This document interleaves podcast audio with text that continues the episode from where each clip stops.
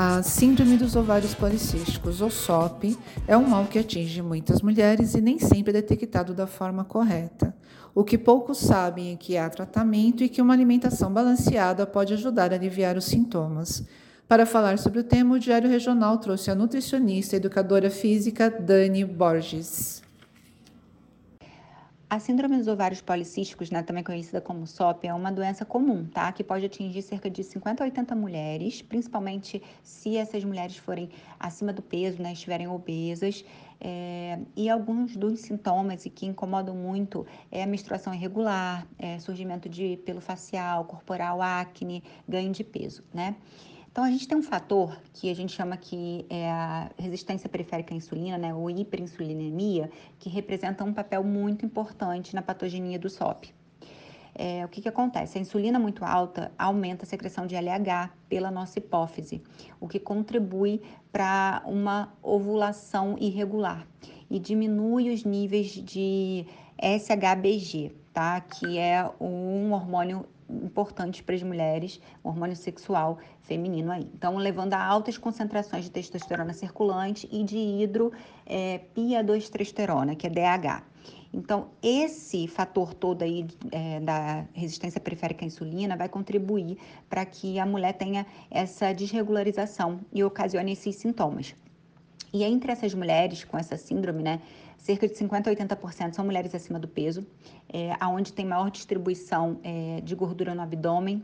É, também está associado a algumas síndromes metabólicas, como é, hipertensão, intolerância à glicose até diabetes. Né? E essa intolerância à glicose, que é o aumento da glicemia em jejum, né, ou após duas horas de que a pessoa faz o exame do uso da dextrose, chega a ser relatada em 30% dos casos das mulheres é, com síndrome de ovário policístico. É, diabetes mellitus tipo 2, é, baixo HDL, que é o colesterol bom também, e o LDL e triglicerídeos mais elevados também. Então, é, o que, que a gente pode averiguar daí? Que é, uma dieta, de repente, com é, índice de carboidratos mais baixos, como uma low carb, é, com proteínas mais altas, é, com gorduras controladas, principalmente fontes de gorduras boas, podem contribuir para melhorar é, a, os sintomas das mulheres que sofrem do SOP, é, principalmente para baixar o colesterol, para reduzir essa resistência periférica à insulina, para evitar que possa ocasionar aí, de repente, é, síndromes metabólicas possíveis por conta não só da doença, mas também agravada pela má alimentação.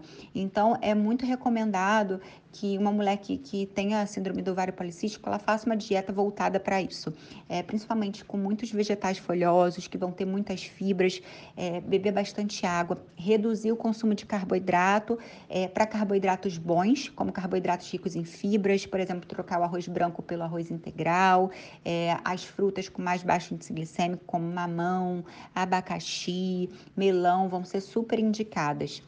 É, então, o SOP ainda pode ser melhorado em relação a esses sintomas e a gente consegue muito melhorar na nutrição.